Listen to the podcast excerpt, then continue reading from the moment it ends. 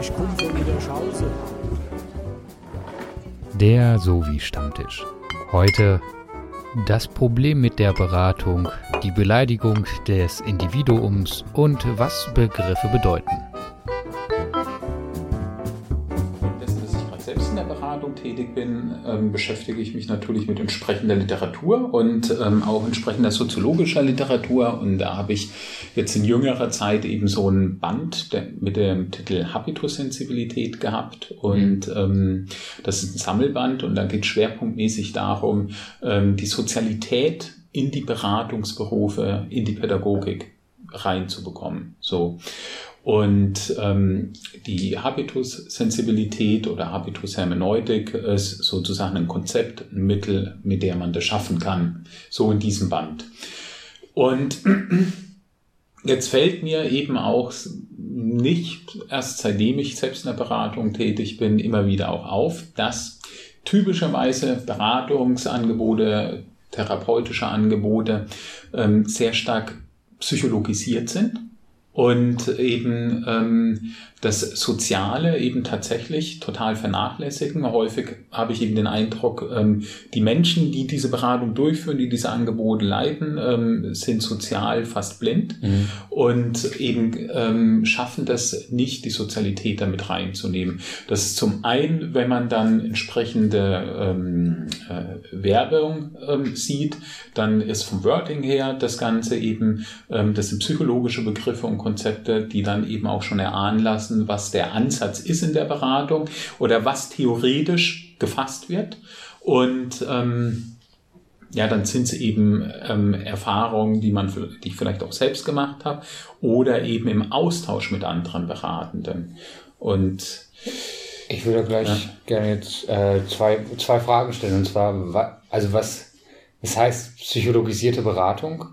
Ähm, Und inwiefern fehlt, wenn man eine Psycho Beratung psychologisiert, inwiefern fehlt da das Soziale? Also irgendwie, mh, du sprachst jetzt davon von, ähm, von der Werbung, die die machen, so, ne? ob, ob das jetzt eine Frage ist der Ansprache oder ob das, ähm, ob, ob das Soziale fehlt jetzt in der, in der Beratung selber und mh, also mir ist das im Moment nicht ganz klar. Ja, also es sind ja letztendlich unterschiedliche Ebenen und das wirkt sich auf allen Ebenen aus. So Äh, zwei habe ich eben genannt in der Beratung selbst, aber auch in der Ansprache. So, ähm, ich konkretisiere das mal an, an beiden Beispielen.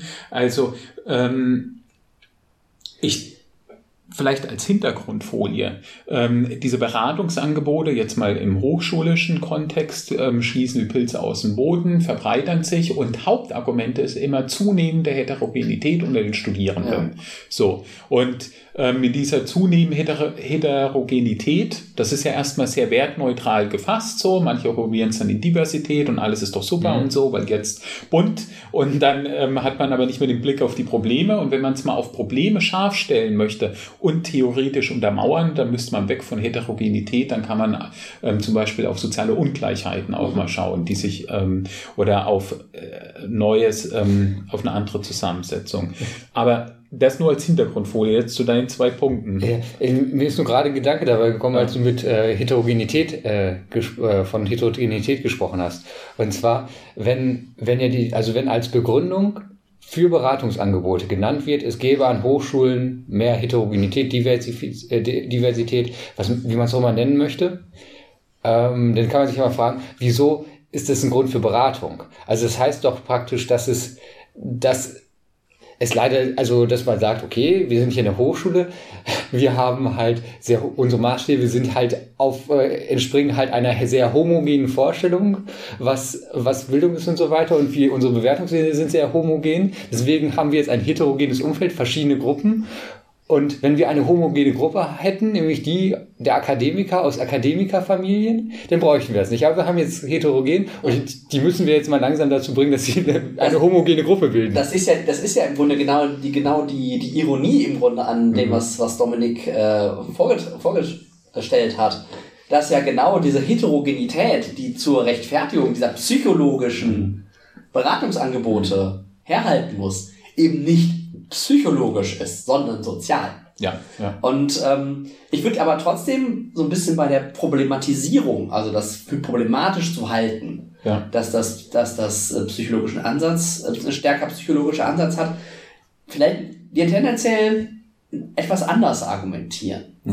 Ähm, und dir recht geben, dass natürlich, wie wir gerade besprochen haben, diese so, die Heterogenitäten der sozialen Herkunft zum Beispiel, dass das erstmal für Schwierigkeiten sorgt. Dass das Probleme schafft, die man vielleicht nicht hat, wenn was du gerade sagtest, Thomas, man irgendwann so eine, so eine vorgeprimte Gruppe, eine schon entsprechend sozialisierte Gruppe, passend sozialisierte Gruppe hat. Das sorgt für Schwierigkeiten. Mhm. Ähm, die Frage ist jetzt aber natürlich, ähm, auf welcher Ebene kann ich als Hochschule ansetzen, diese Schwierigkeiten zu lösen? Weil das ist ja das Ziel einer Beratung, zu sagen, okay, ich will diese Schwierigkeiten irgendwie auflösen. Ähm, ich gebe dir recht zu sagen, die Ursachen für diese Schwierigkeiten liegen im Sozialen. Die Frage ist, lässt sich das auch von Seiten der Hochschule auf der sozialen Ebene lösen? Oder muss die Hochschule nicht eigentlich dann sagen, wenn ich eine individuelle Beratung habe, jemand sitzt individuell vor mir, dann kann ich auch in erster Linie mit dem individuell arbeiten. Und dem ein bisschen sozu sozusagen diese Sozialisation angedeihen lassen, die passende Sozialisation angedeihen lassen, die, die er aktuell noch nicht hat. Ja, ja. Ist da die psychologische Perspektive grundsätzlich falsch? Siehst, oder wo siehst du da noch mehr Sozialität? Mhm, Okay, also mh, ich, ich äh, würde auch sagen, das ist definitiv ein Ansatz, den man verfolgen kann, diesen beraterischen Ansatz. Ähm, und die Frage ist dann für mich sozusagen, wie, mit welcher Theorie, mit, welchen, äh, mit welcher theoretischen Okay. Brille führe ich die Beratung durch, so. Und wenn das Ganze eben aus dem Sozialen kommt, so, ich glaube, das schließt ja nicht aus, dass man nicht auch auf beraterischer, mit beraterischem Ja. Ansatz was da machen kann. Nur ist es eben wichtig, ähm, Wissen darüber zu haben, wie sowas sozial zustande kommt und was eben sozial auch dahinter steckt, um dann eben auch anders kommunizieren und damit umgehen zu können. Okay. Und dafür hat ja die Psychologie erstmal gar nicht die passende Brille. Mhm. So, das kann dann sozusagen, wenn es um einzelne Übungen oder sowas geht, kann man schauen, dass man sich da dem Psychologischen bedient, dass man sich Ja. psychologischer Instrumente bedient. So, ähm, aber wenn es sozusagen eher auf sozusagen so eine soziale Beratung zielt, ähm, bräuchte es dann eben auch jemand, der äh, mit passenden sozialen Theorien arbeitet. Aber wie, wie kann so eine, was, was ist, was hältst du für das Ziel von sowas, was du jetzt soziale Beratung Ja, nennst? also okay, ich genau, ich sage mal zu zwei Punkten, was was vielleicht erstmal einfacher ist, also zu zwei Ebenen, so die Außenkommunikation und Ansprache. Wenn man jetzt Beispiel, also das ist ein leichterer Punkt. Ja. Ähm, Wenn man zu Sachen probiert zu werben oder sage ich mal ähm, aufmerksam zu machen ähm, äh, äh, für dieses Angebot, Ja. dann ist es wichtig sozusagen ähm, so eine Zielgruppenanalyse zu haben oder halt ähm, also Zielgruppen zu differenzieren und die entsprechend spezifisch ähm, äh, anzusprechen Okay. mit auch passendem und ähm, hier diese also Aushänge, wenn man das eben, wie man die sieht, die dann mit so einem psychologischen Wording sind, da weiß man, okay, das spricht so ein bestimmtes Mittelschichtsmilieu an, ähm, die sehr auf Beratung und Therapie gerade abfahren, so, ne? Tut es Ähm, das wirklich? es, naja, es gibt zumindest ähm, Thesen von ähm, die Beratungsgesellschaft ähm, und ja, und es ist schon so, also es gibt in, in, in Sachen ähm, Beratung, ob jetzt Gesundheitsberatung oder anderes, es sind bestimmte Mittelschichtsmilieus vor allen Dingen, Okay. die es überproportional nehmen.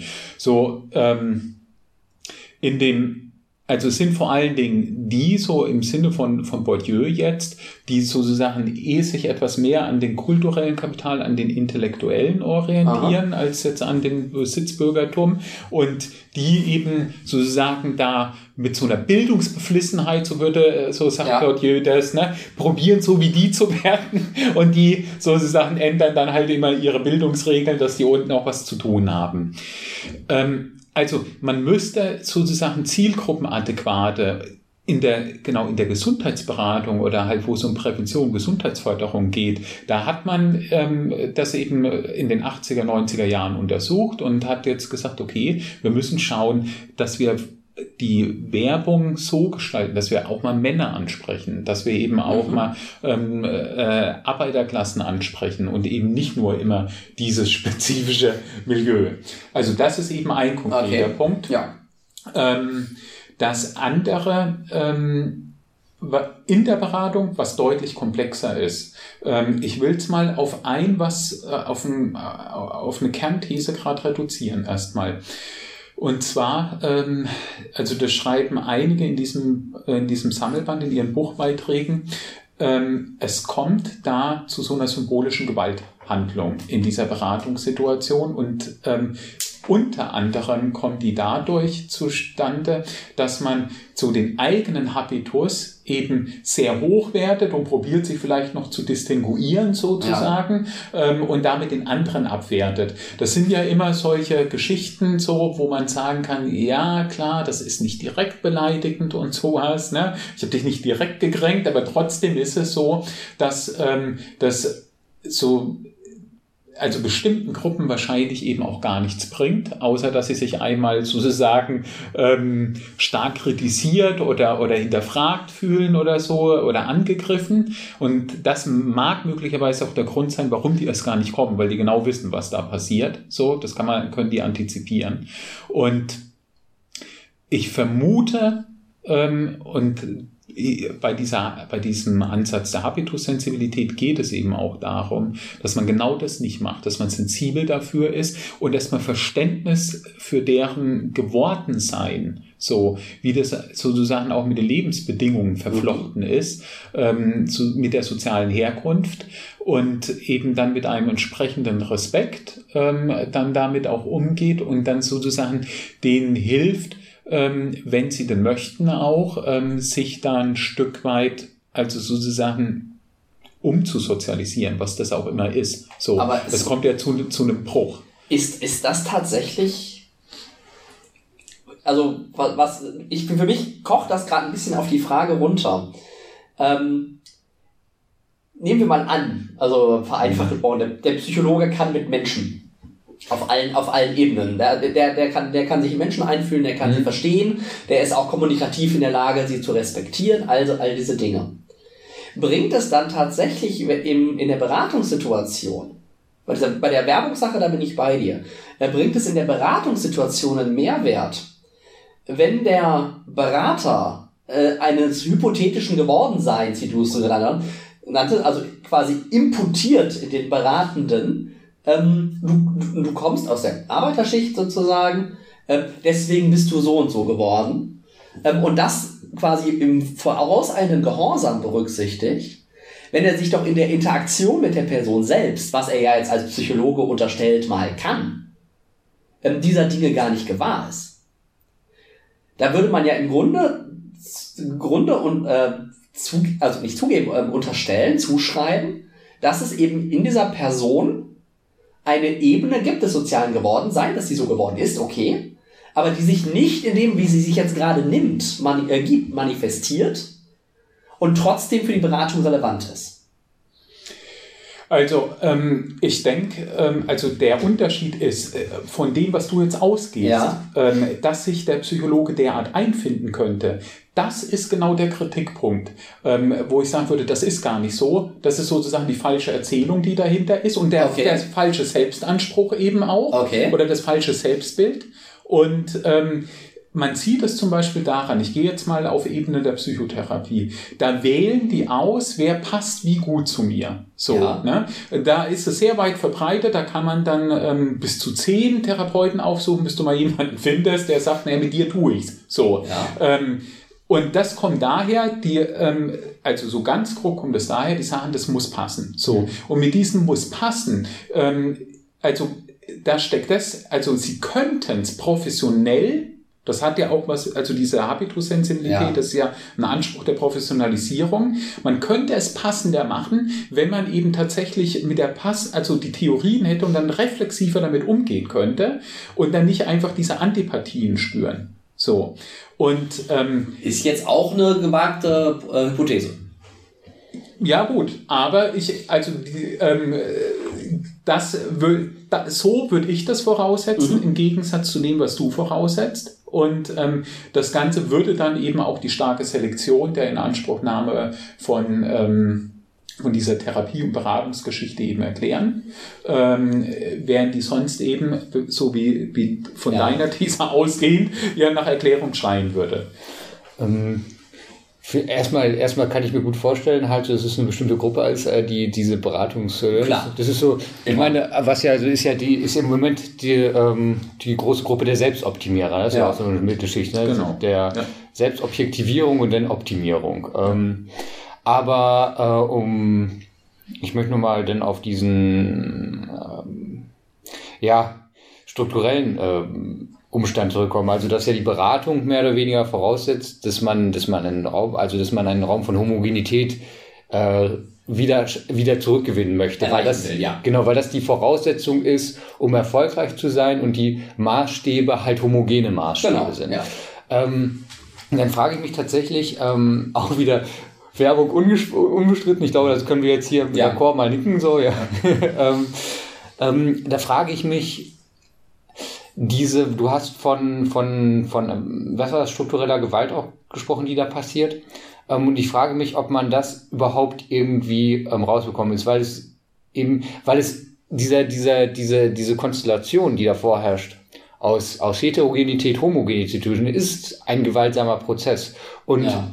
und die Abwertung findet immer statt. Weil Universität, Hochschule, Fachhochschule hat ja ein gesellschaftliches Prestige. So, das, das, das, das kann man ja. als Person nicht verschwinden lassen. Und die, und wenn man dann in diese Beratungssitzung kommt und man kriegt dann auch von mir aus ähm, Einflüsse, man respektiert auch das alles, na, aber der, die Quintessenz ist ja immer, du musst anders sein, um hier erfolgreich zu sein. Mhm. Das ist ja eine Abwertung in dem Sinne, weil hier erfolgreich zu sein heißt, in einer, in einer hochwertigen Institution erfolgreich ja, zu genau. sein und das, was du bist, entspricht diesem, dieser Wertigkeit noch nicht. Deswegen musst du dich ändern, um höherwertiger zu werden. Die Frage, die Frage ist tatsächlich, ähm, ihr beide habt dieses, dieses Abwertungskriterium. Ähm, ich würde vielleicht erstmal einen neutraleren Begriff wählen, nämlich tatsächlich erstmal eine, eine Distinktion oder einen, einen ähm, ähm, na, wie heißt das? Ein ähm, Gatekeeper-Effekt der halt wirklich, der halt wirklich erstmal sagt, okay, du bist aktuell da draußen. Mhm. Das muss kein minderwertiges draußen sein. Das ist erstmal nur ein draußen. Ja. Ähm, und du willst irgendwie hier rein. Sei es jetzt, ähm, du willst von uns dein, äh, dein Diplom. ist jetzt in unserem Fall. Aber genauso, du willst hier in diesem Club äh, aufgenommen werden, du willst ähm, bei uns in der ersten Mannschaft spielen, was auch immer. Das sind ja ganz, ganz viele unterschiedliche Varianten, wo man das machen kann. Und was dann ja im Grunde ist, ist dieser Berater erstmal ja auf Seiten des Beratenden steht. Wir sind als Berater, jetzt zum Beispiel in unserem Fall, sind wir ja keine Prüfer. Mhm. Das heißt, wir sind nicht diejenigen, die sagen, das reicht nicht. Was, äh, was, wir, wir implizieren das ein bisschen. Ich sage nicht, dass wir das nicht reproduzieren. Ja, ähm, genau. Ähm, wir reproduzieren das natürlich, aber wir reproduzieren das in dem Sinne, als dass, dass wir dazwischen stehen. Als dass wir diejenigen sind, die versuchen, das in alle Richtungen zu übersetzen. Das, ähm, und da eben tatsächlich sagen, okay, da ist die Kriterien, an denen wirst du irgendwann gemessen.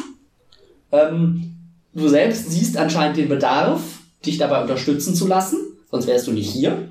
Hier kommt auch keiner gezwungen rein im Normalfall. Ähm, dann gucken wir mal, was, gucken wir mal, wie wir dich gemeinsam dorthin kriegen. Also ich finde ich find diesen Antagonismus, wenn man jetzt eine, eine, beratende und eine prüfende, also eine beratende Situation hat, anders als wenn man eine prüfende Situation hat.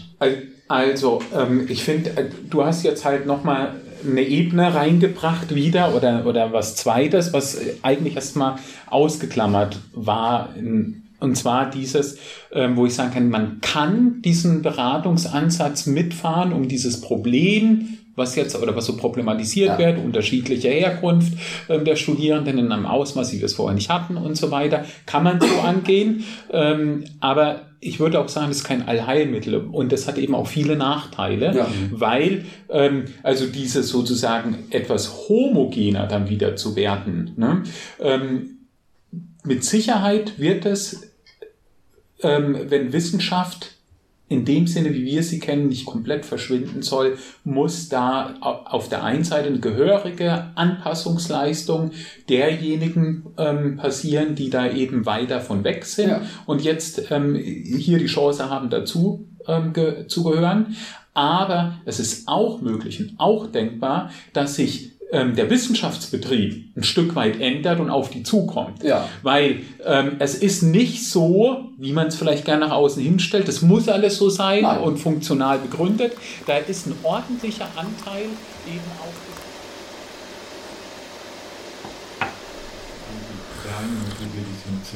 Aber ich würde da wirklich gern äh, ein, ein Gedanke dazu ist mir, ist mir wieder eingefallen. Nämlich, ähm, und zwar ist es so, da haben wir uns nämlich tatsächlich schon mal drüber unterhalten. Es ist so, wenn du mit Leuten sprichst, die jetzt so sehr konservativ eingestellt sind und du sagst, möchtest ein neues Schulsystem haben, mhm. dann sagen die, legitimier doch mir erst einmal, warum das so sein soll. Mhm. Also warum soll der Staat da eingreifen? Also oft ist es doch Staat, halt dich raus und greif mich ein. Das ist eine, eine, eine ziemlich also liberale Grundposition. Ich gehe mal vom Liberalen jetzt aus. Ähm, Soziologen kommen aber nicht umhin zu sagen, der nicht, also der Nicht-Eingriff des Staates ist eine Illusion, weil er das, wie es jetzt läuft, den Status quo, mit sehr viel Energie aktiv schon betreiben muss. Also äh, so, also äh, das, was jetzt der Status quo ist, schon ein aktives Tun. Genau. Das Reproduzieren, würde ich will noch schnell sagen, das aktive Tun. Und die Philosophen, die Konservativen, sagen dann, äh, bringe jetzt Rechtfertigung für für die für den Eingriff, dass du das System jetzt änderst. Soziologen müssten dann, weil, da, weil sowohl das Beibehalten als auch das Umstrukturieren ist ein aktiver Akt, müssen also müssen fordern, dass auch für das Aktive also für das, für den, für das Beibehalten eine Legitimation zu, mhm. gefordert werden kann. Und da wird auf Basis unserer äh, kulturellen Selbstverständnis, glaube ich, auch von, von, von Konservativen, was sie unter Gerechtigkeit und so äh, verstehen, wird es sehr schwierig, viele Sachen als so wollen wir sie haben äh, zu rechtfertigen. Aber Nein, diese ist es, ist es überhaupt nicht. Was? Unterhalte dich doch mal. Das kommt immer ein Argument, ähm, was, was total rassistisch ist, aber ähm, schamlos kommt es daher. Was denn? Naja, also ich sag mal, von denen, die, die nicht ganz unten sind, sozusagen, mhm. deren Kinder nicht in der Hauptschule sind, die sagen, naja, dann wird mein schlaues Kind ähm, in seinen Lernchancen von den dummen Kindern gehindert. Und ähm, die ihre Kinder in der Hauptschule haben, die sagen sich, ähm, naja, es gibt halt welche zusammen, die sind gescheiter, die haben halt mehr im Kopf, da gehören wir aber nicht dazu. Ne? Ist schon besser, wir sind unter uns. Die re reproduzieren auch nur das, was sie halt. Gut, das, das lässt sich aber nicht im öffentlichen Diskurs verkaufen an die, an die Massen. Da ist es, äh, also. Ich weiß nicht, dieses, dieses Argument, das schon zu häufig gesehen. Dieses Argument, dieses Argument wird halt, das äh, Argument wird halt oft verklausuliert dann. Also es wird halt nicht gesagt, mein, mein schlaues Kind muss mit den dummen Kindern, sondern da werden halt andere Worte ja, benutzt, ja, aber im Kern ist es das. Ne? Ja, genau. Aber, ähm, nee. Aber das ist sehr. Also mir geht es noch mal um den Punkt, da ich das bei, äh, bei einem uns bekannten Philosophen im Streitgespräch nämlich hatte, dass es mir, mir als Soziologen völlig befremdlich war, dass jemand glaubt, der Status quo wäre dadurch erreicht, dass der Staat sich raushält. Er ist ja nur durch die durch Verwaltungsstrukturen, die Tag. Wir sitzen ja in der Verwaltung. Was denkst du, was hier für Papiere hin und her laufen, ja. dass der Status quo Aber da muss ich jetzt kurz einhaken, weil ähm, das ist ja auch das beliebte. Also das ist, ich glaube, viele der ähm, sogenannten, also die sich selbst als liberal bezeichnen würden, Positionen basieren auf einem ganz ähnlichen Syndrom. Und zwar der kategorischen Ablehnung dass es so etwas wie das Soziale gibt. Denn darauf basiert das nämlich die. Annahme, dass der Status quo eben nicht herbeigeführt ist durch aktives Handeln des Staates, sondern dass der urwüchsig ist sozusagen und dass das ein Eingreifen des Staates ja, halt ja. diesen Status quo, also das ist dann basiert sozusagen auf einer auf einer auf einer sozialen Blindheit. Biologisierung, genau. Vor allem Individualisierung. Also ich kenne ja, also die, mit denen ich mich unterhalten habe, sind jetzt nicht so viel, aber die wirklich ganz äh, radikale Liberale waren. Oder sagen wir ganz radikale Wirtschaftsliberale, muss man eher sagen. Ne? Äh, die äh, halten aber auf der anderen Seite das Individuum ganz stark. Also die sagen, das Individuum ist der Wert und das, also der Individualismus ist dann so stark, dass der völlig ignoriert, wo, wie er entsteht. Ja, ja, genau. Also dieser, das, ich, ich finde, das ist nämlich diese, diese Kehrseite durch die Leugnung des, der, des Sozialen an sich, wird es halt, wird sie, wird diese Ebene halt umso wirkungsmächtiger und kann umso mehr Zwang ausüben, weil sie eben nicht mehr kontrollierbar ist.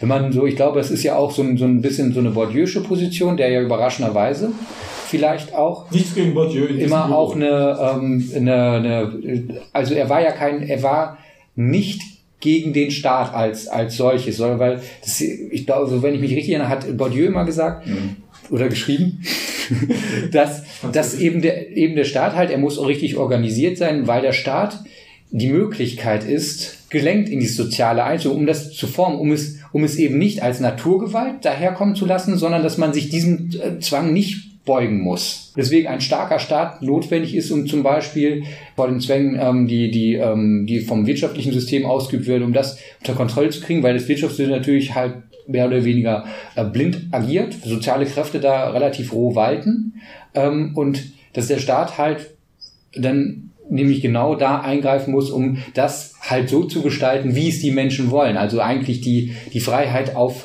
auf, auf dem Staat liegt. Das wirft natürlich immer die Frage auf, wie ist der Staat, wie muss der Staat organisiert sein, um das zu realisieren und so weiter und so weiter. Aber der, der Markt, so wie er ist, ist ja schon zum, vom Staat geschaffen durch ganz Genau. viele Reglementierungen. Also der Kapitalismus, ja den Kapitalismus gäbe es nicht ohne Staaten, Also weil der Kapitalismus ja, musste durch den Staat eingeführt Markt werden. setzt Eigentum voraus. So, und die, So, die ne? Sicherung von Eigentum ist Genau. so stark Ja. staatlich. Die Herstellung von Und- Eigentum ist. Und eigentlich ich auch. dass nicht das Recht des Stärkeren in der, im wirklich natürlich biologischen Sinne so. Ja. Manchmal ähm, sollte man, ja, ne, also ja, gibt ja so kleine Kapitalisten, die sollten vielleicht mal von einem großen Bauarbeiter verprügelt werden und dann greift nicht der starke Staat ein, weil das will er ja nicht. So. Ja, Ja. aber ich, also ich glaube genau das, das, das steckt hinter diesen ganzen Argumentationen immer dahinter. Also es ist ähm, das, also die Systematik hinter diesen Positionen und das findet, das, das findet man grundsätzlich, glaube ich, auf vielen Feldern,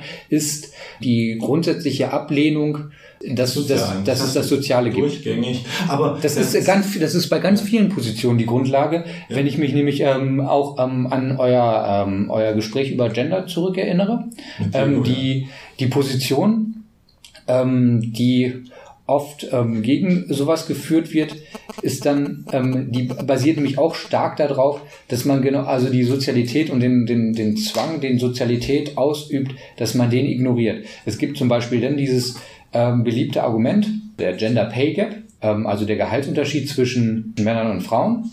Der mag liegen, wo er will. Ich weiß, dass da verschiedene Zahlen im Raum sind. Ich bin nicht so firm da drin, um jetzt eine Zahl als richtig äh, zu nennen. Aber es besteht da wohl eine Zahl. Und es gab dann wohl irgendwie eine Untersuchung aus Schweden, meine ich, aber es kann auch ein anderes skandinavisches Land gewesen sein, dass das auch darauf basiert, dass zum Beispiel Frauen Berufe ergreifen, die einfach weniger bezahlt werden. Oder dass ähm, Frauen oft auch in Teilzeit arbeiten. Aber dazu zwingt die natürlich niemand. Also da steht niemand mit einer Waffe und sagt so, du wirst jetzt Friseurin oder Krankenschwester oder was wir jetzt als Klischee-Frauenberuf jetzt noch so aufführen können. So, das, das ist natürlich richtig. Da wird niemand gezwungen.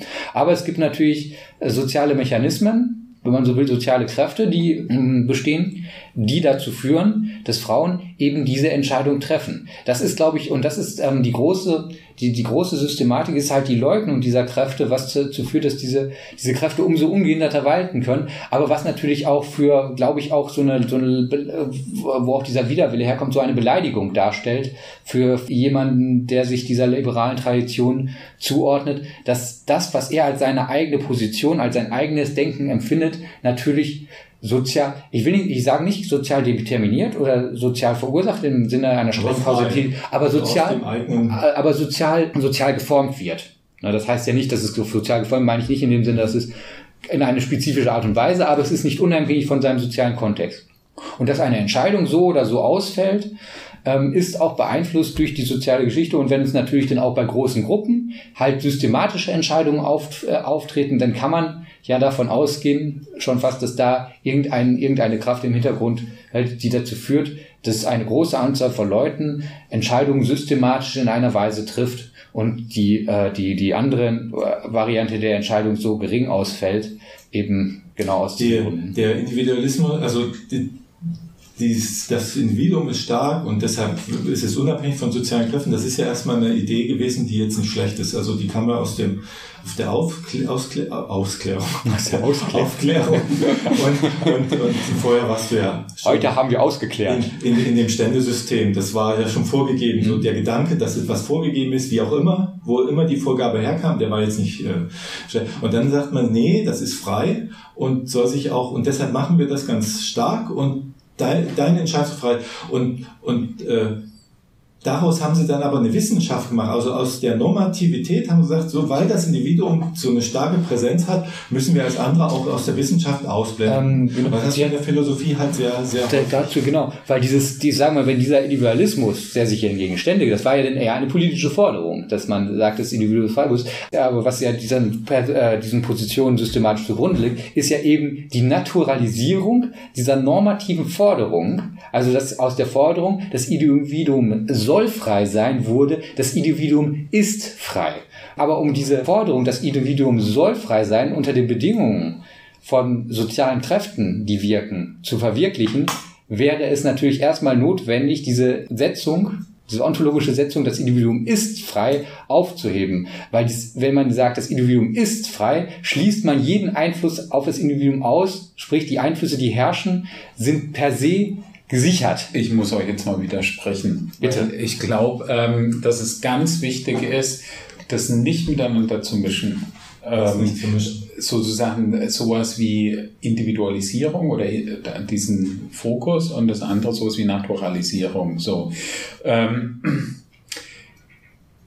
Naturalisierung, ähm, was, wenn, wenn wir mal so in, ins Mittelalter reingehen, ähm, dann war vorher das ist, wenn man sagt, okay, blaues Blut, Gott gegeben und so mhm. weiter, das ist auch Naturalisierung. Da braucht man noch gar nichts individualisieren, so.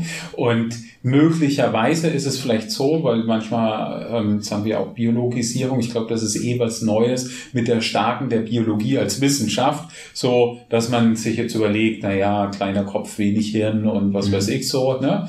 Ähm, und, und, naja, die einen müssen halt gefressen werden, so, weil das ist das ähm, Richtige, so, ne? Ähm, aber diese Individualisierung, das ist vollkommen unabhängig davon, hat damit gar nichts zu tun. Ähm, das, äh, also man, es kann eben sozusagen, ähm, also die bringen die gleichen Akku, also diejenigen, die individualisieren, äh, probieren auch äh, zu, zu biologisieren, zu naturalisieren, vollkommen, aber das sind unterschiedliche Dinge. Dieses mit dem in, also gerade soziologisch, ne, denke ich da vor allen Dingen um Beck und, und alle außenrum eben, die dann halt sagen, während ich weiß gar nicht, ob es so war, aber deren Darstellung ist ja so, früher hatte man immer den Schutz gehabt, okay, man ist halt Arbeiter und so weiter und hat das alles zusammen, ist das Kollektiv erstmal gepuffert worden. Man hat sich ein bisschen dahinter verstecken können. Aber wenn jetzt sozusagen, ja, ähm, jeder ähm, A, jeder kämpft für sich selbst, weil viele solche Verbünde auch aufbrechen. Die gibt es nicht mehr. Gewerkschaften werden schwächer. Das ist das eine. Und das andere, dass man halt sagt, ja, eigentlich klar, jeder könnte Abitur machen und es liegt jetzt an jedem auch selbst, ob ja. er es macht oder nicht. Ne? Ähm, ohne zu thematisieren, was ja mittlerweile endlich, ähm, ja recht spät auch evident in Deutschland geworden ist, dass es halt einfach Diskriminierung gibt mhm. in den Schulen, weshalb es dann eben ja gar nicht so möglich ist.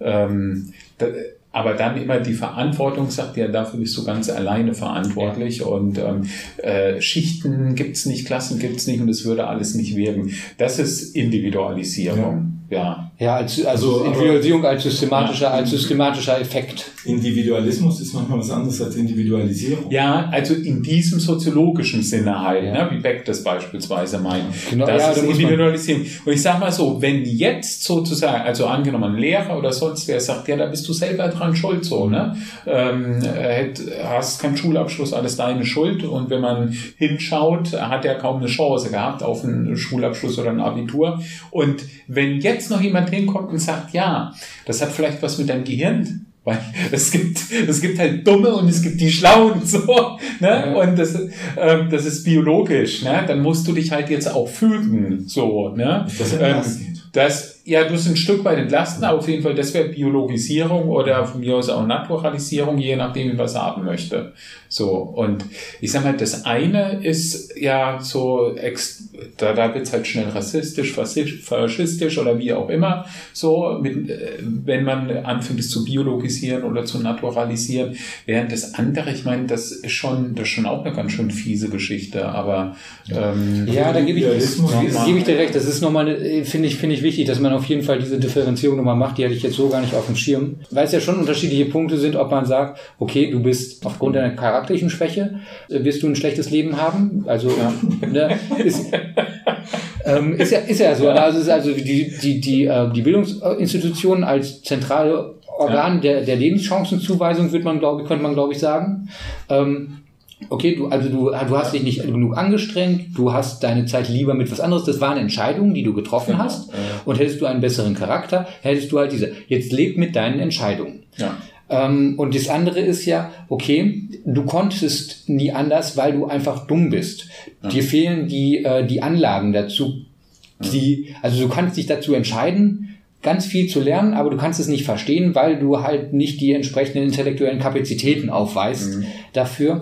Das aber ist dann natürlich ist der schon Charakter, sich ja. zu fügen.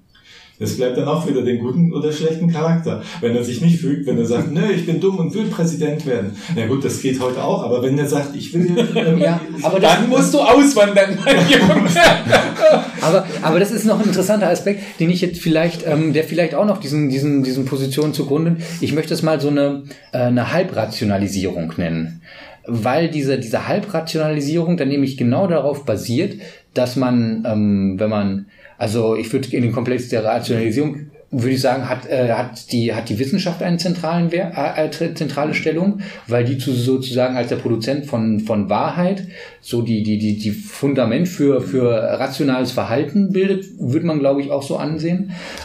Dass aber eine Verengung auf einen, auf einen kleinen Bereich von, von wissenschaftlichen äh, Erkenntnissen ähm, vorangeht, nämlich und, und dadurch dann halt so diese Naturalisierung. Und es ist ja nun nicht so, als ob wir Menschen nicht irgendwelchen auch ähm, biologischen Zwängen unterliegen würden. Ne? Es gibt, wir haben unseren Hormonhaushalt und ich habe keine Ahnung von diesen biologischen Sachen, na, aber ähm, man merkt es ja auch darum, das ist mir irgendwie scheint mir klar zu sein, obwohl ich keine Ahnung habe.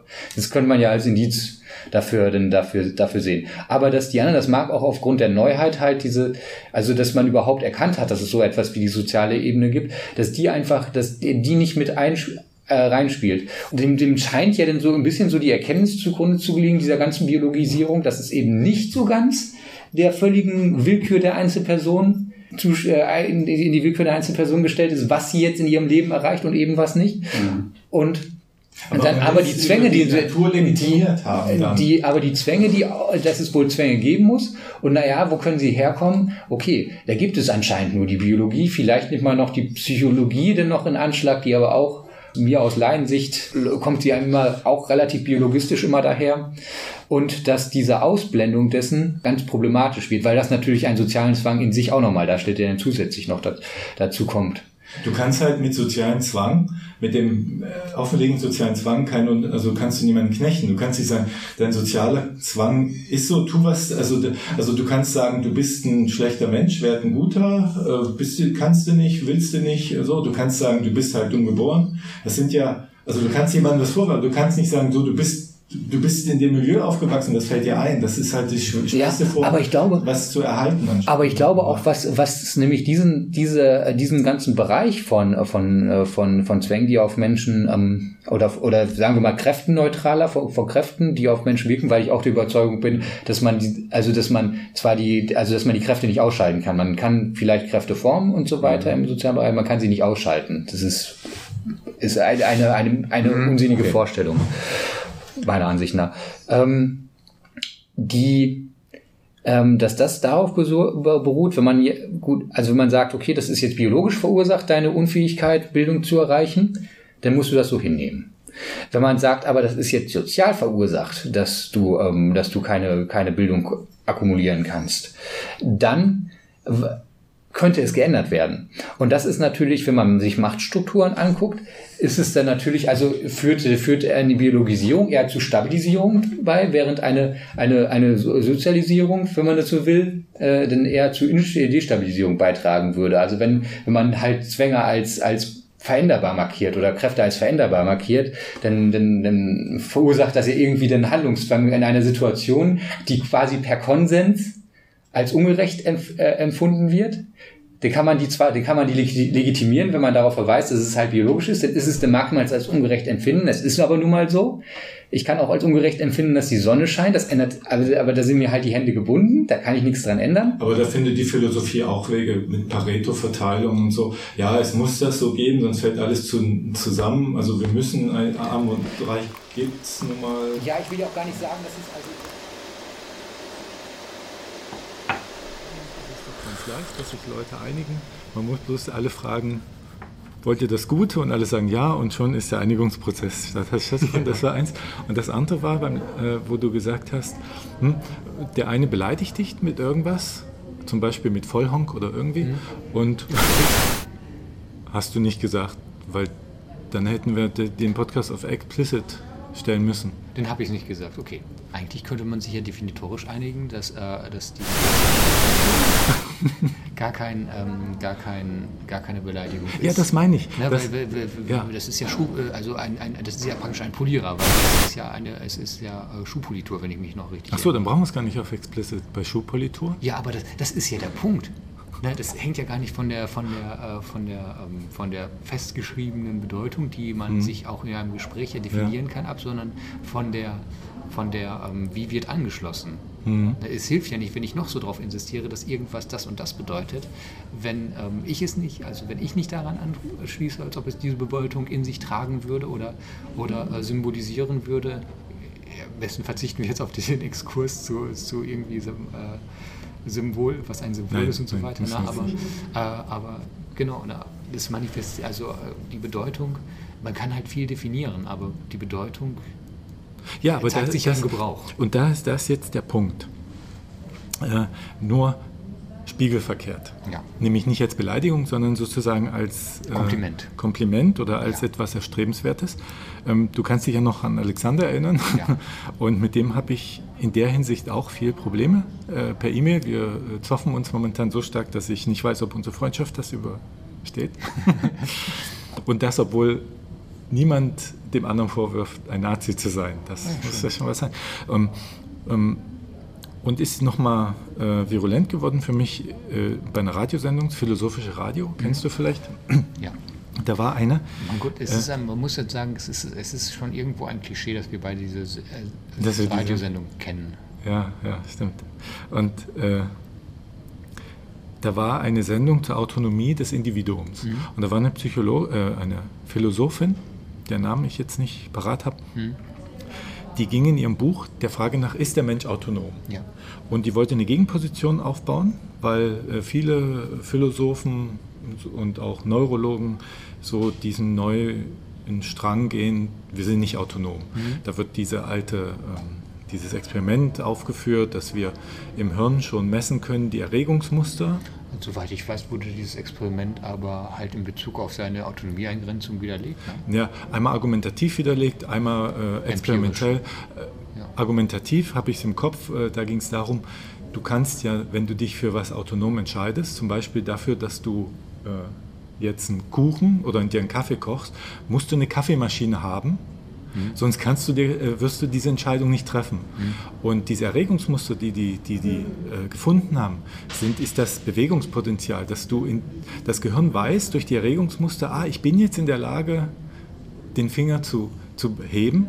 Also entscheide ich mich, kann ich mich jetzt autonom entscheiden, den Finger zu heben? Genau, genau. Das war ja, aber das ist ja auch der empirische Widerleg. Ne? Ach so, also das, das, ist dann, nee, ich habe es nochmal äh, in Erinnerung, dass einfach andere Experimente zu anderen Ergebnissen gekommen sind. Einfach methodisch. Ach so, ne? okay. Ne? Und so.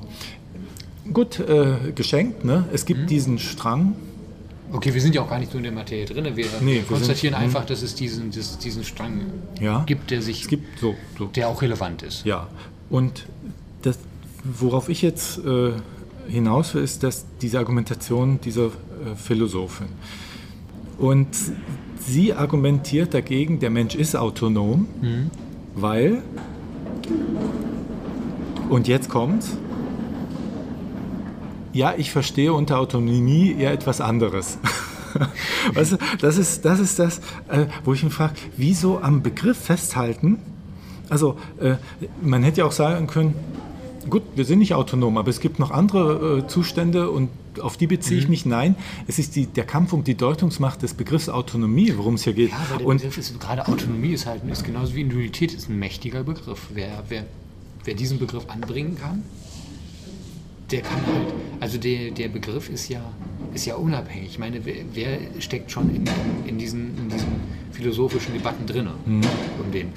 Was letztendlich ankommt, ist genauso wie mit dem zum Beispiel ähm, ähnlich aufgeladenen Begriffe ähm, Freiheit, Gerechtigkeit und so ja, weiter. Das genau ja alles, das Gleiche. Das sind ja alles hohle Phrasen. Ne? Deshalb meine ich, der wollt ja das Gute. Ja, ne? genau. Ja, wir wollen das Gute. Man kann sich, was, ähm, äh, mal gucken, ob der, wann, äh, wann, das, äh, wann das hier Ganze kommt. Ähm, aber es stehen ja auch Bundestagswahlen an. Mhm. Also worüber sich alle Parteien einigen können, ist ja schon, dass sie Gerechtigkeit wollen und das Gute und Freiheit wollen sie auch und Sicherheit wollen sie auch alle. Ja. aber es sind ja, aber es sind ja das sind Begriffe, die ein, die durch ihre, durch ihre, durch ihre Verwendung erstmal positiv sind. Niemand wird an, an, an, an Freiheit, an Gerechtigkeit wieder negativ dran anknüpfen. Nicht? Außer man fängt an, ja, aber die Gerechtigkeit, dann fängt normalerweise. Oder man weiß, was bestimmte Leute unter Freiheit genau, verstehen. Aber dann fängt das normalerweise immer, immer damit an in der Art, naja, wenn Gerechtigkeit das und das bedeutet, dann will mhm. ich sie nicht. Ja, das ist, wäre das richtige Vorgehen aus meiner Sicht in ja. dem Diskurs. Aber hier geht's, hat diese Philosophin äh, das autonome Ideal sozusagen schon vor die Analyse gesetzt. Also ich will, will autonom sein, also äh, ja, genau. stricke ich den Begriff um. Und das ist für mich, für mich untragbar. Das, ist, das, ist, das schmerzt mich, wenn ich sowas... aber das wollte ich auch sagen mit diesem, ähm, mit diesem diese, also normalerweise Gerechtigkeit, Freiheit und so weiter, das sind ja hohle Phrasen. Ne? Also Freiheit wir verstehen uns halt als frei, deswegen bedeutet Freiheit irgendwas. Man könnte, müsste denn, das wäre halt eine Aufgabe für, ähm, für die Sozialwissenschaften, halt überhaupt mal zu, äh, zu, zu gucken, also weil es in ihren Gegenstandsbereich wird, was ist die Bedeutung von Begriffen. Wenn man mal schaut, müsste man halt größere Studien erlegen, wie werden diese Begriffe benutzt in den, in den Alltagsgesprächen, ohne dass sie groß reflektiert werden. Ähm, und, und was manifestiert sich für eine Bedeutung in ihnen. Ja. Also das kann man aber so wie Alexander, den müssen wir darüber mal, müssen wir den mal einladen, der geht mit einer ontologischen Art. Was bedeutet der Begriff in sich? Ne? Aber das ist, also ich finde die Perspektive kann man natürlich machen und, das, äh, und im Prinzip wird die, diese Perspektive ja gerade im Zusammenspiel interessant. Dass man, dass man sagt, naja, man könnte ja zum Beispiel Leute fragen. Hm. Na, also das wird normalerweise nicht gemacht, sondern die Begriffe wie Freiheit, Gerechtigkeit und so weiter, die werden genauso Demokratie sind auch so Begriffe, die einfach, einfach eigentlich normative Lehrformeln sind und wer es schafft, die für sich zu, äh, zu, in Anspruch zu nehmen, der kann halt auch alles damit transportieren. Also, weil, sie, weil er nicht sowieso positiv, ja. weil, die Begriffe den, weil die Begriffe den Wert darstellen. Und das, das ist auch. Ähm, das wird ein interessanter Vergleich, wenn man mal fragen würde, also nach der expliziten Definition verlangen würde, okay, dieser Begriff, was, was, was, was verstehst du darunter? Und dann guckt, ob bei den, ähm, also wenn man dann über die, die große Zahl denn das, diese Erhebung macht, ob das, was allgemein, was normal, was durchschnittlich ähm, mit Freiheit gemeint wird, ob das mit dem übereinstimmt, wie Freiheit, wenn man nicht nach der expliziten, also ob die explizite Bedeutung mit der impliziten hm, hm. ähm, übereinstimmt. Weil ich glaube, ähm, und die These, die, die will ich hier ganz offensiv mal formulieren, ich glaube nämlich, dass für Kommunikation, also ich, ich ich weiß nicht, wie sehr, ich weiß, dass es diese, diese, Differenzi äh, diese Differenzierung innerhalb der Linguistik gibt. Ich weiß nicht, ob dazu gestritten wird, aber es gibt ja von, von Begriffen eine, äh, eine, eine, die Bedeutung von Begriffen Intention und Extension. Mhm. Na, also bedeutet ein Begriff ähm, im Prinzip die Dinge, die er umfasst. Ich stelle auf Pause ja. und wir gehen an einen anderen Tisch.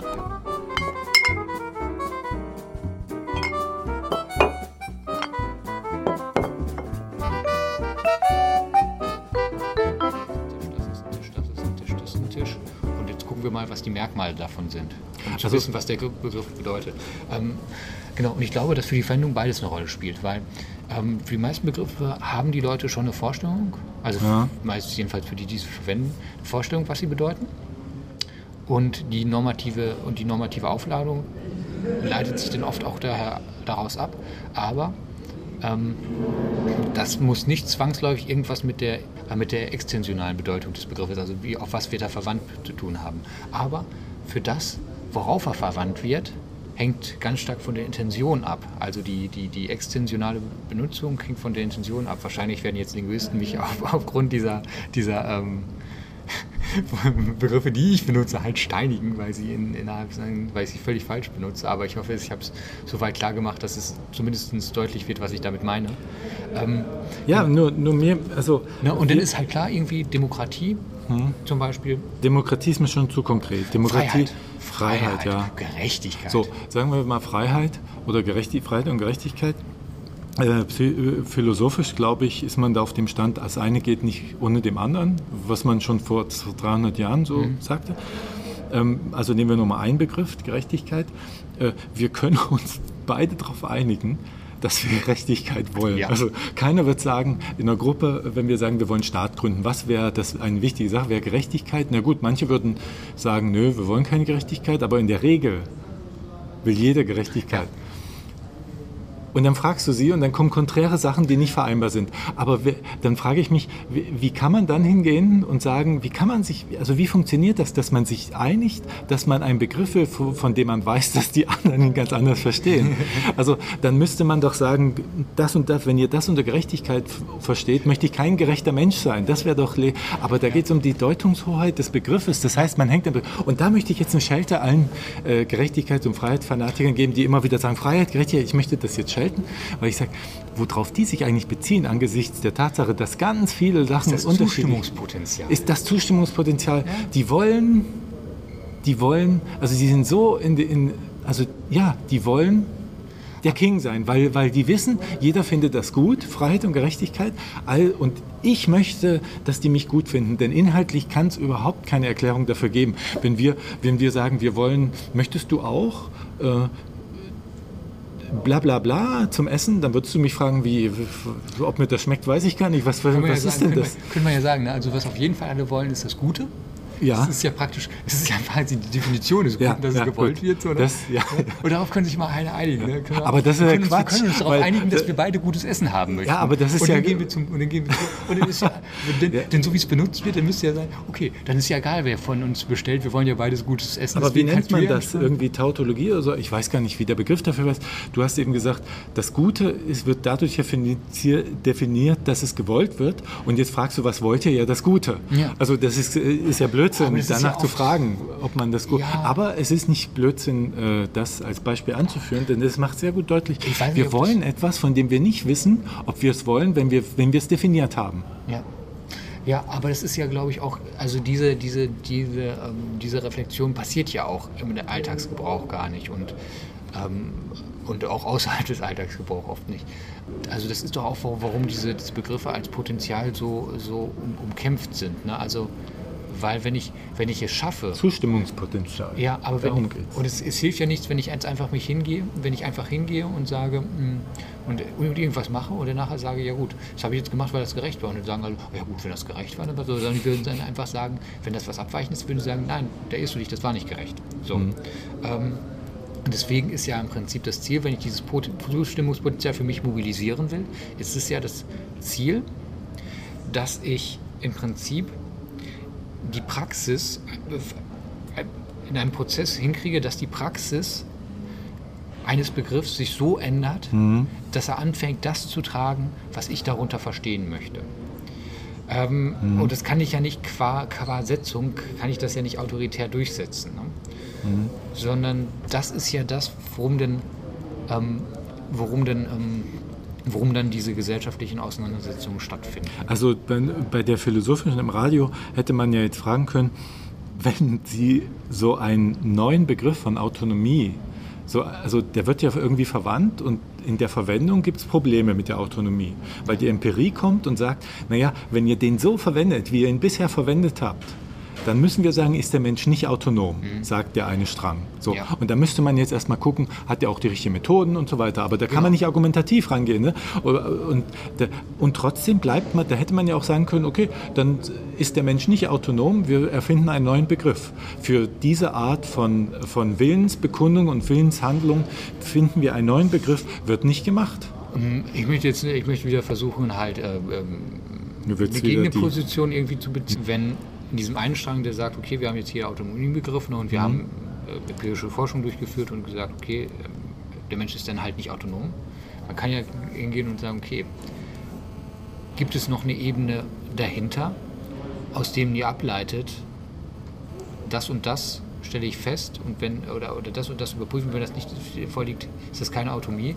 Also schiebt ihr da der Autonomie nicht noch einen Begriff unter? Ah, okay, ja, das, fehlen könnte soll? man machen. Ja. Und dann kann ich fragen, Ja, ja, ja. okay, aber eure, das, was ihr, was ihr da formuliert habt, ähm, lässt sich aus dem noch abstrakteren Prinzip, auf das ihr euch beruft, gar nicht ableiten. Da ist ein, also da ist dann wären wir auf der rationalen Ebene. Weg. Das- von der empirischen das- das auf die würde ich gelten rationale lassen, Ebene. ja. Dann, dann würde ich das legitim finden. Ja, hat sie Ich- nicht so gemacht, soweit Okay, ich es in das- Erinnerung das habe. Die jetzt hat einfach, aber sie genau, das versteht was anderes drunter. So könnte ne? ich mir das vorstellen, wie man es legitim machen kann. Mhm. Ne? Also äh, wenn ich dann sage, ja, gerecht ist, wenn alle das Gleiche für eine Sache bezahlen müssen. So. Okay, gut, Ja, das, das ist aber ist eine gerecht. ganz, das ist ein, ein das ist- Zweig der Gerechtigkeit. Nee, nee, das ist jetzt, das ist ja mein Beispiel. Ich will jetzt Okay. keine Theoriedebatte aufmachen. Ja, gut. Also ein Beispiel, so wird es verwendet von manchen. Dann leite ich daraus ab, okay, ich gucke jetzt aber, äh, es gibt zum Beispiel, ähm, was weiß ich, es gibt zum Beispiel verschiedene, für die gleiche Sache gibt es verschiedene Tarife. Das ist ungerecht. So, und dann kann ich feststellen, ähm, das, was ihr da habt, das ist nicht gerecht. Und dann kann ich aber, dann könnte ich legitim sagen, Moment mal. Die, die abstrakte Definition gerecht ist, wenn alle für das Gleiche das Gleiche bezahlen, die bleibt. Aber ich sage dir, das, was du daraus abgeleitet hast, das kann man ja so gar nicht machen. Denn das gleiche bezahlen heißt ja nicht, es ist ja, also ist, ist, ist nicht legitim anzunehmen oder es ist nicht rational anzunehmen, das gleich be- zu bezahlen bedeutet, okay, ich lege den gleichen Betrag hin. Weil wenn ich, ähm, wenn ich viel Vermögen habe, ist der Wert eines Geldbetrages, eines bestimmten Geldbetrages viel weniger wert, als wenn ich wenig Vermögen zur Verfügung habe. Also würde das gleiche Bezahlen bedeuten, dass meine, meine, meine, meine Prosperität in, äh, berücksichtigt wird, um danach den Preis festzulegen, damit auch alle wirklich das Gleiche bezahlen. Und damit hätte ich ja, damit hätte ich ja, ähm, hätte, wäre ich bei dem gleichen Gerechtigkeitsbegriff geblieben, bloß ich hätte, sage ich mal, die Ausprägung dessen hätte ich aufgrund einer darüberliegenden, abstrakteren Ebene, hätte ich, hätte ich deine Ableitung der Gründe angegriffen. Und das fände ich legitim. Ja, so, so fände ich das auch legitim, wenn ich dir da jetzt folgen konnte. Aber äh, so einfach, wie ich es öfters erlebt, dass dann kommt, ja, äh, das finde ich jetzt nicht gerecht, weil ich verstehe unter Gerechtigkeit was anderes. Das finde ich nicht autonom, Das weil ich verstehe darunter was anderes. Zum Beispiel mit Alexander hatte ich diesen, diesen Twist, also es gibt ja äh, Twist, es gibt ja es gibt ja äh, verschiedene Arten der äh, Gleichheit. Also philosophisch unterscheidet man zum Beispiel die Chancengleichheit von der Wahrscheinlichkeitsgleichheit. Also die gleiche Chance hast du, wenn du irgendwie auch jeder in der Lage ist, unabhängig von sein. Nur eine kleine Pointe dazu, denn war im Prinzip, dann gab es noch nie äh, äh, Gesellschaften ohne Chancengleichheit. ja, ja. Äh, und eine Chancengleichheit ein- ist zum Beispiel, wenn, der, wenn du hast den Kuchen auf dem Tisch in zwei Meter Höhe und der Zwerg und der Riese, die haben beide die Chance dran zu kommen. Mhm. Der Zwerg halt mit Leiter, der Riese einfach so. Das ist Chancengleichheit. Wahrscheinlichkeitsgleichheit ist, wenn du nachrechnest, wie viele Zwerge haben es geschafft, an den Kuchen zu kommen und wie viele Riesen, es sind gleich. So, und da kommt Alexander auf einmal mit, naja gut, äh, also ich bin für Chancengleichheit. Also das, das präferiere ich. Aber warum, wieso, weshalb? Ich das, da wird dann, wird dann einfach gesagt, äh, ich verstehe darunter was an. Das Ja, riecht mich ich würde zum. Beispiel da vermuten, dass, ähm, dass die Extension des Begriffes, ähm, so wie ich sie verwende, nicht äh, wie sie vielleicht professionell verwendet wird, weil diesen Begriff habe ich gerade nicht zur Verfügung. Aber da würde ich zum Beispiel behaupten, dass die, ähm, nämlich die wahrscheinlich unter Chancengleichheit im Allgemeinen, der so gebraucht wird, als ob er Wahrscheinlichkeitsgleichheit denn nach diesem Ja. Begriffsgebrauch Ja. äh, benutzt wäre. Weil sonst ist es ja tatsächlich, ist ja auch eine Gesellschaft mit Chancengleichheit ein albernes Ziel, beziehungsweise es ist ja gar kein Ziel, weil eine, eine Gesellschaft ohne Chancengleichheit ist gar nicht denkbar. Weil, Ja, gut, du weil eine hypothetische Chance Ja, so, so ist es aber jetzt auch nicht noch so gemeint. klein ist. In der Sklaverei. Bauern, Bauern Ja. konnten geadelt werden, Ja, Sklaven konnten, in, und zwar es kann kann immer Umstände passieren, Ja, gut. die dazu führen. Da müssen die wir jetzt mal Die gucken. Will Wahrscheinlichkeit die- kann so gering sein, aber Ich für will den die Begriff der Chancengleichheit wird es immer nicht durch, immer, falsche, durch falsche Wiedergabe klein machen. Es gibt diese beiden Begriffe und da müssen wir mal gucken nochmal genau, wie die unterschieden werden. Aber du hast natürlich recht, wenn das, der, wenn das die Erklärung ist, die kleinste Chance habe ich immer. Die einzige Chance wäre vielleicht, ich kann sehr schwer aus, also ich kann aus wenn ich biologische Attribute habe, Mhm. die mir fehlen, sind die unter Umständen, weil die Medizin nicht so weit ist, nicht. Ja. Also da habe ich ein Handicap unter Umständen, dass ich nicht, also ja, äh, als Rollifahrer zum Beispiel, habe ich keine Chancengleichheit, äh, wenn ich, wenn ich ähm, nicht wirklich Chancengleichheit, äh, wenn das nicht barrierefrei ge frei gebaut ist. Mhm. Ähm, man kann natürlich sagen, na gut, aber du könntest dir ein Millionär könnte sich einen eigenen Kran kaufen oder ein eigenes Haus bauen. Ne? Ja. Das wird dann aber nicht mehr darunter verstanden. Ja, aber weil könnte ja tatsächlich sein, wenn man dann sagt, okay, der Rollstuhl, äh, dieser, dieser, dieser Mensch, der im Rollstuhl sitzt, der, der kann sich aber keinen Kran rauchen, aber es gibt ja die Chance, dass er im Lotto gewinnt. ja, ja, also ganz, ganz streng genommen. Im Prinzip stimmt. ist jede, ist jede ja. Gesellschaft, in der, es, äh, in der es eine Lotterie gibt, ist, äh, hat, äh, hat die Chancengleichheit Die verwirklicht. Lotterie, ja, Lotterie hat die Chance. Das war der Sovi-Stammtisch. Es unterhielten sich Dominik, Dr. Nils, René und Thomas.